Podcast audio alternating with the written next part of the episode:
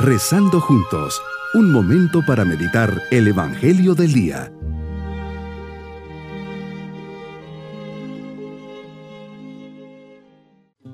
Espero que se encuentren muy bien en este día viernes de la segunda semana de Adviento, esperando el nacimiento de Jesús. Nos dirigimos con confianza y alegría al Señor, diciendo, Señor, del amor por ti que nazca esa bondad en mi corazón, que me lleve a ver lo bueno de todo y de todos Quiero pensar y hablar siempre bien para construir y edificar en el amor.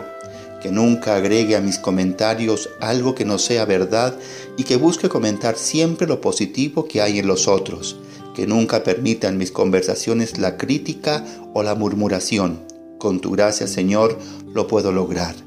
Bajo tu luz que guía nuestra vida, meditemos en el Evangelio de San Mateo capítulo 11 versículos 16 al 19.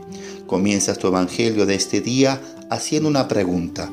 ¿Con quién compararé a los hombres de esta generación? ¿A quién se parecen? ¿Será que esta pregunta me la haces también a mí? ¿Qué pensarás de nosotros?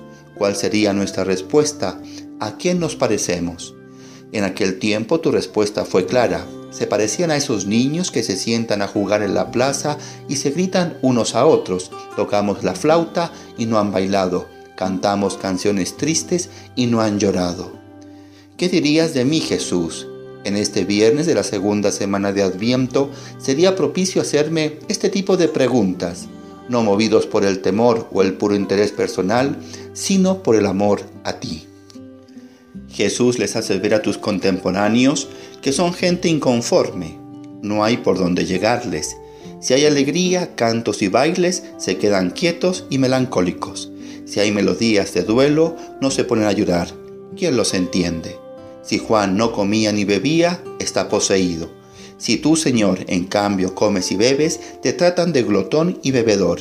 Y claro, como venías a rescatar a los perdidos, es decir, a los pecadores y publicanos, te echan en cara que son tus amigos. Yo creo, Señor, que hoy nos pasa lo mismo. No hemos cambiado mucho.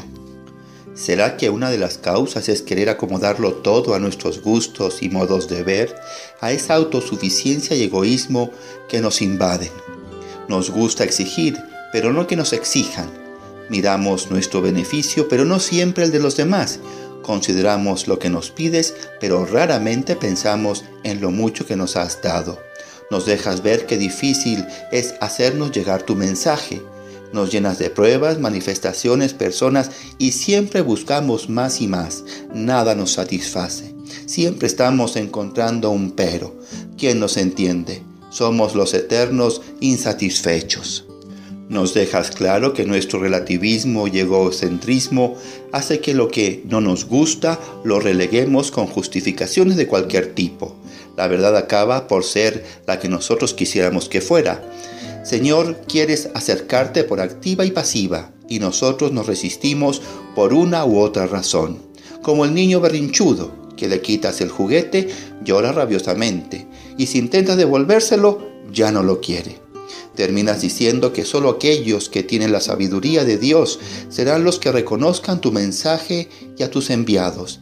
Señor, necesito de la sencillez, de la fe y de esa sabiduría para descubrirte en medio del mundo aceptar lo que me mandas, cuándo me lo mandas y cómo me lo mandas. Y que no lo discuta ni ponga ni me ponga caprichoso porque no me gusta o no lo entiendo.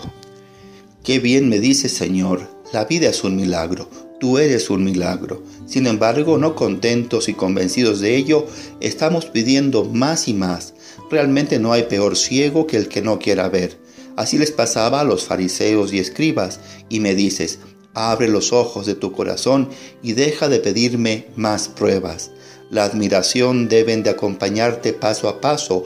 Solo así verás mi mano que no deja de soplar sobre ti. En ese soplo de amor está el milagro que es tu vida y lo que yo te doy día a día. Señor, ayúdame a reconocerte en todas las pequeñas cosas que ocurren en mi vida.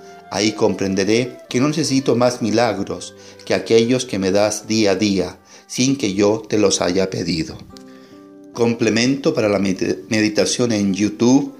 Dios sabe lo que trae entre manos, Sembrando Esperanza 3.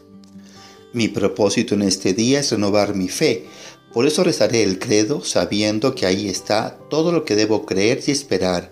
Allí está el fundamento de mi vida cristiana. Aceptaré el día a día de mi vida sin pedirle pruebas a Dios y agradeceré su mano que me sustenta y sostiene. Mis queridos niños, Jesús confía mucho en nosotros, así también nosotros tenemos que confiar en Él. Él sabe lo mejor para nosotros y debemos creer todo lo que nos dice y enseña. Por eso nos ha dejado el credo para saber lo que nos ha revelado y enseñado con su vida. Cada día se sigue manifestando en tantos momentos. Ojalá siempre lo puedan ver y descubrir. Nos vamos con la bendición del Señor. Y la bendición de Dios Todopoderoso, Padre, Hijo y Espíritu Santo, descienda sobre nosotros para creer y confiar siempre en Él. Maranatá, ven Señor Jesús. Bonito día. Hemos rezado junto con el Padre Denis Doren, Legionario de Cristo.